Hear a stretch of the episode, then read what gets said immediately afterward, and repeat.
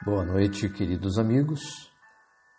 Iniciamos agora o Evangelho no Lar Online do dia 5 de setembro de 2021, em mais uma atividade da Sociedade Espírita Allan Kardec de Goiôerê, Paraná.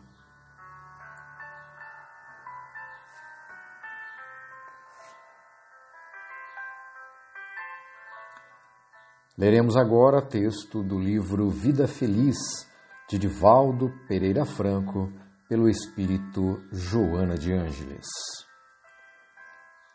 Use a verdade com o objetivo de ajudar, jamais como uma arma de agressão ou revide. A verdade é qual diamante que exige adequado envoltório para manter-se seguro e, quando atirado para alguém, não o ferir. A tua, talvez, não seja a verdade legítima, ou pelo menos não será a completa.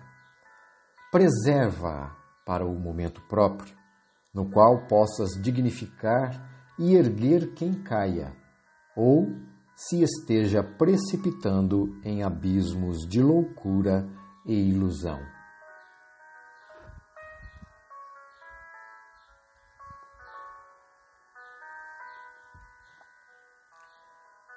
Vamos orar. Querido Mestre Jesus, ampara-nos em mais este trabalho, para que tenhamos a capacidade de levar a tua mensagem de forma pura e cristalina, de forma que ela consiga amparar a todos os necessitados do corpo e do espírito.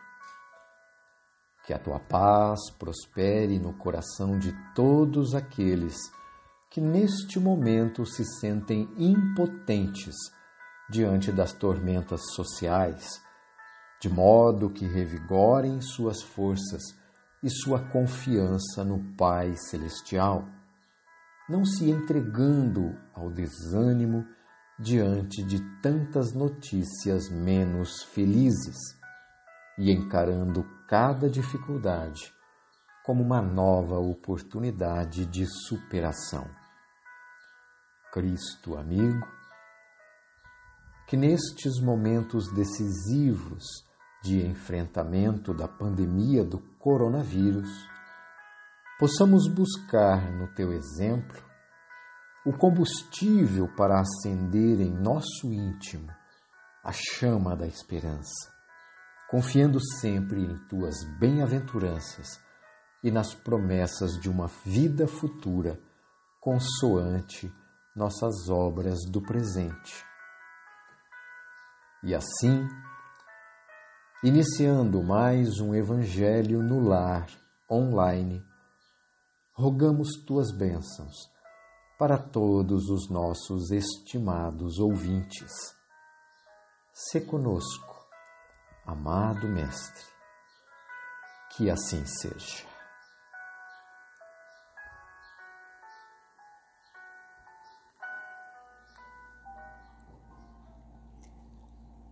Agora vamos à leitura do capítulo 16. Tu, porém, tu, porém, fala o que convém à sã doutrina.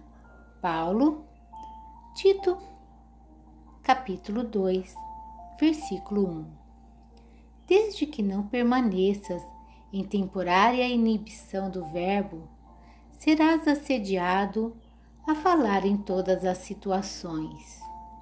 Convocar-te-ão a palavra os que desejam ser bons e os deliberadamente maus, os cegos das estradas sombrias e os caminheiros da senda tortuosas corações perturbados pretenderão arrancar-te expressões perturbadoras.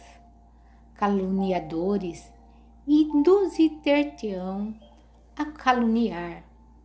Mentirosos levar-te-ão a mentir. Levianos tentarão conduzir-te à leviandade. Ironistas buscarão localizar-te a alma no falso terreno do sarcasmo.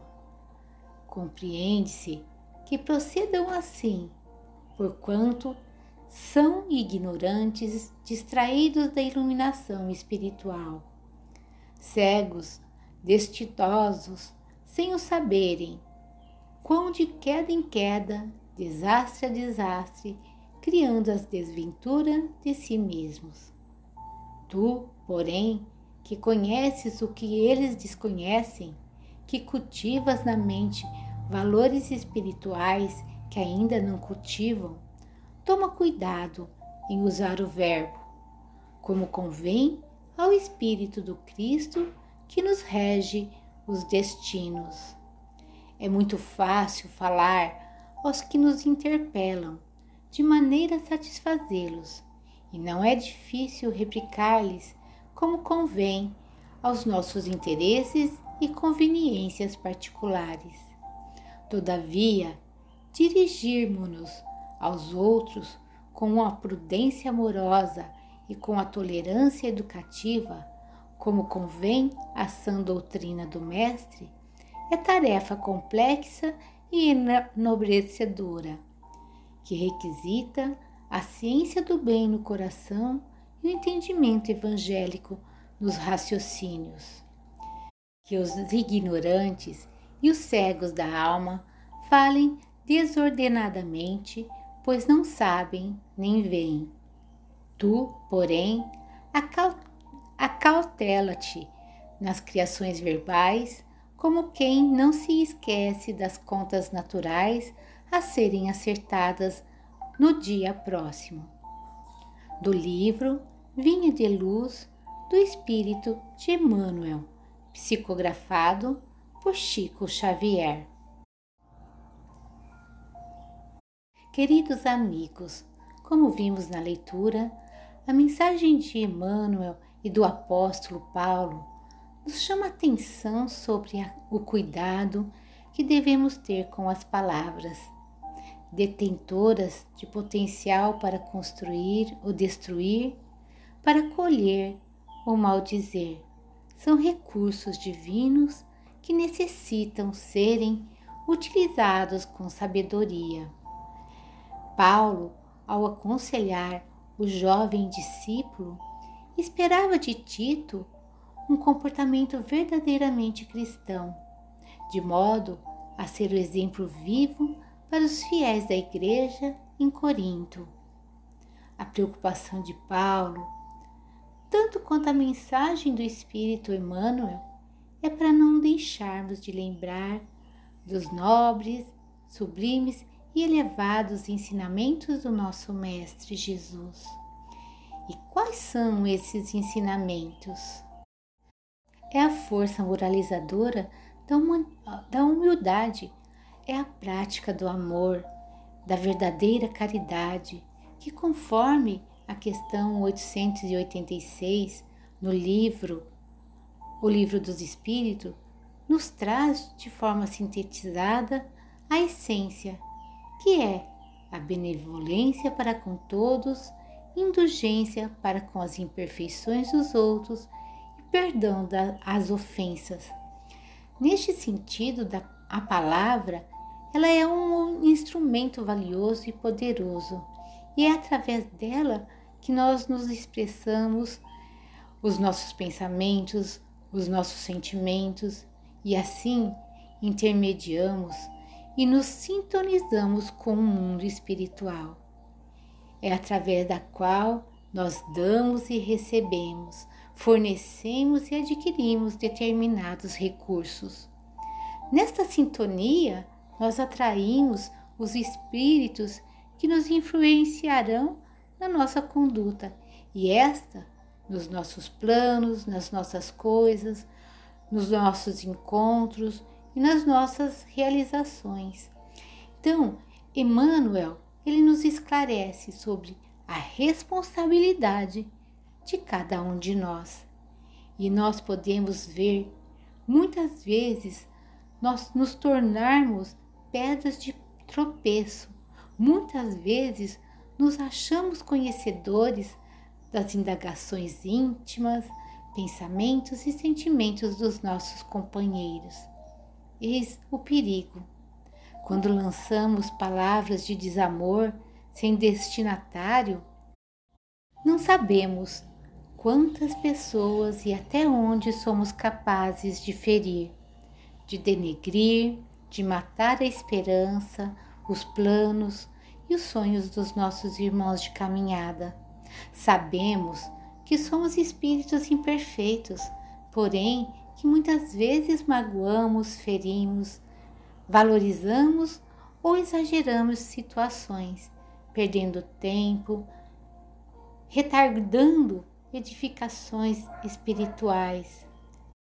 É necessário nos precavermos, tanto quanto possível, contra semelhantes comportamentos, buscando atitude de espírita cristão, sinceramente empenhado em se modificar, em se melhorar, se transformando, trabalhando na sua reforma íntima, renovando valores morais orientando sentimentos e pensamentos nos padrões de Jesus, de tal forma que se transforme em boas palavras e estas em ações da mesma natureza.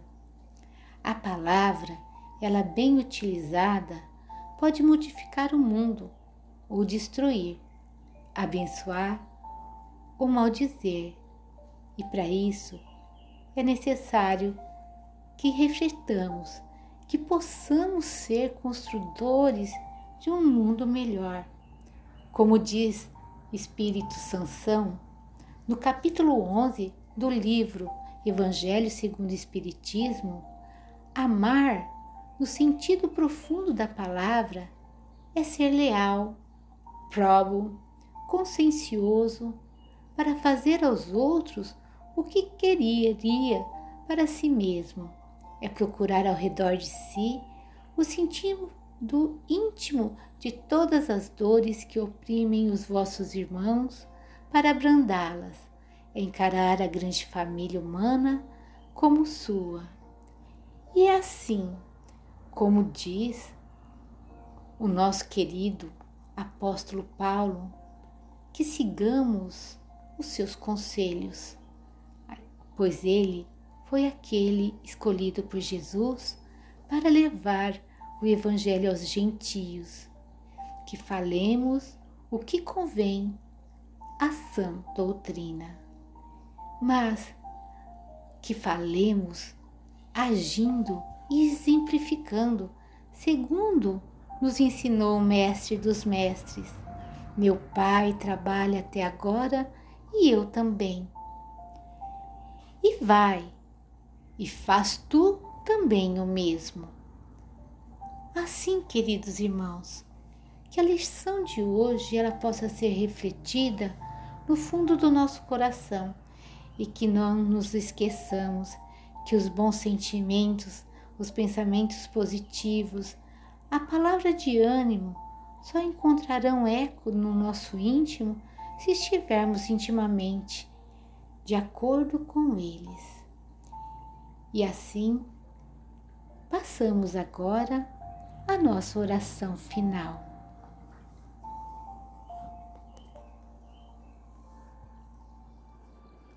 Vamos orar. Elevemos os nossos pensamentos à espiritualidade benfeitora, agradecendo pelo Evangelho desta noite, agradecendo também pela oportunidade de estarmos em sintonia com corações amigos que buscam, assim como nós, a paz, a serenidade e o equilíbrio necessários para que possamos continuar trabalhando em benefício de toda a coletividade. Rogamos a Jesus, nosso Mestre Maior, que nos proteja sempre, em especial quando estivermos nos caminhos tortuosos, nos dias mais sombrios de nossa existência.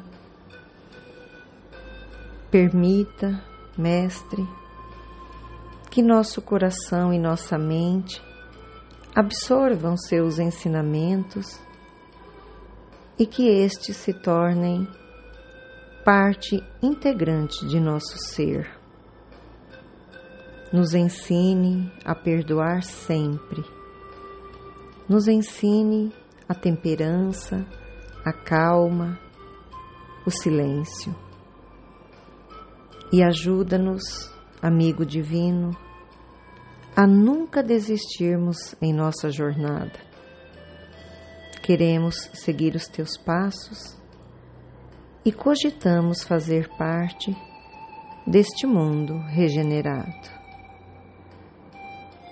Envolva-nos no teu amor, agora e sempre. Que assim seja.